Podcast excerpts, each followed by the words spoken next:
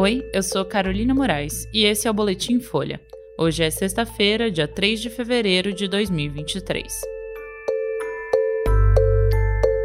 Alexandre de Moraes diz que caso Marcos Duval foi tentativa tabajara de golpe. O Conselho de Ética do Comitê Olímpico do Brasil suspende o jogador de vôlei Wallace. Estados Unidos adiam visita de secretário de Estado à China depois de desconfiança causada por balão, e o STF dá liberdade provisória ao ex-comandante da PM do Distrito Federal.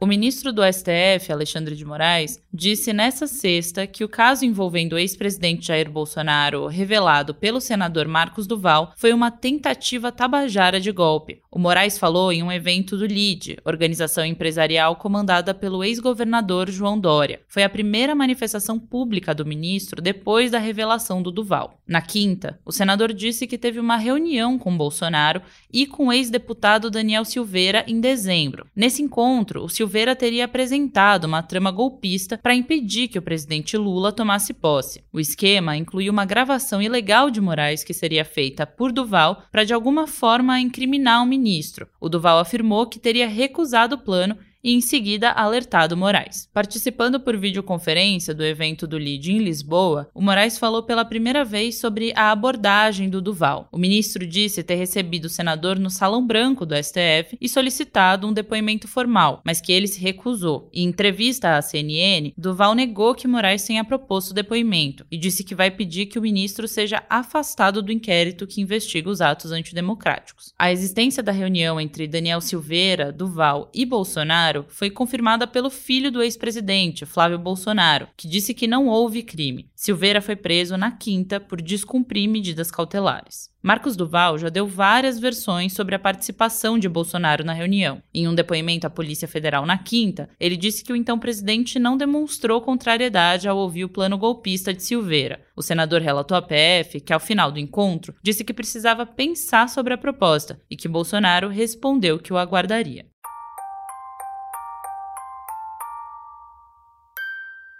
O Conselho de Ética do Comitê Olímpico do Brasil suspendeu preventivamente o jogador de vôlei Wallace de todas as atividades esportivas sob o controle da entidade. O atleta, que é campeão olímpico e joga no Sada Cruzeiro, postou fotos em um clube de tiro na última segunda-feira. Um seguidor questionou se ele daria um tiro no rosto do presidente Lula. Wallace então abriu uma enquete na rede social para saber se os seguidores dele fariam isso. O atleta apagou a postagem pouco depois. A suspensão de Wallace atende a um pedido da Advocacia Geral da União. A AGU pediu a abertura de um processo disciplinar contra o atleta, com uma multa de 100 mil reais e o banimento dele do esporte olímpico. O COB deu cinco dias para o Wallace apresentar a defesa dele. O jogador de vôlei também foi suspenso por tempo indeterminado do Sada Cruzeiro. Na terça, o atleta postou um vídeo se desculpando pelo episódio, mas ainda não se pronunciou sobre as suspensões. O delito de incitação ao crime está previsto no Código Penal. A pena é de 3 a 6 meses de prisão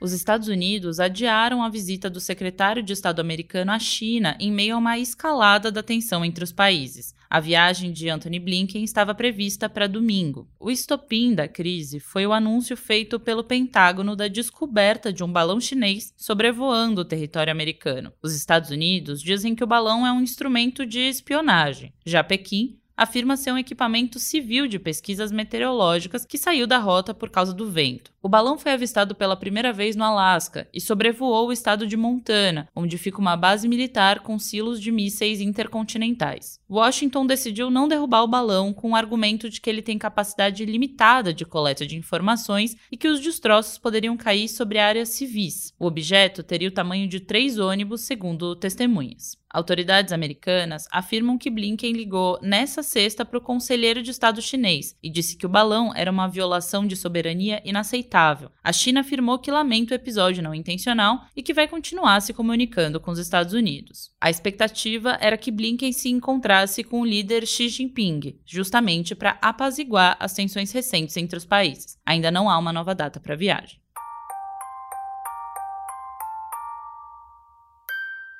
e o ministro Alexandre de Moraes concedeu liberdade provisória ao ex-comandante da PM do Distrito Federal, Fábio Augusto Vieira. Ele tinha sido preso depois dos ataques golpistas em Brasília por suposta omissão. Vieira era o responsável pelo comando da Polícia Militar no 8 de janeiro. Um dos elementos para a decisão do ministro foi um relatório apresentado pelo interventor federal na segurança do DF, o Ricardo Capelli. Segundo Moraes, o documento indica que o ex-comandante não teria sido diretamente responsável pela falha na segurança e que Vieira tentou conter os invasores dos três poderes, sendo ferido em combate.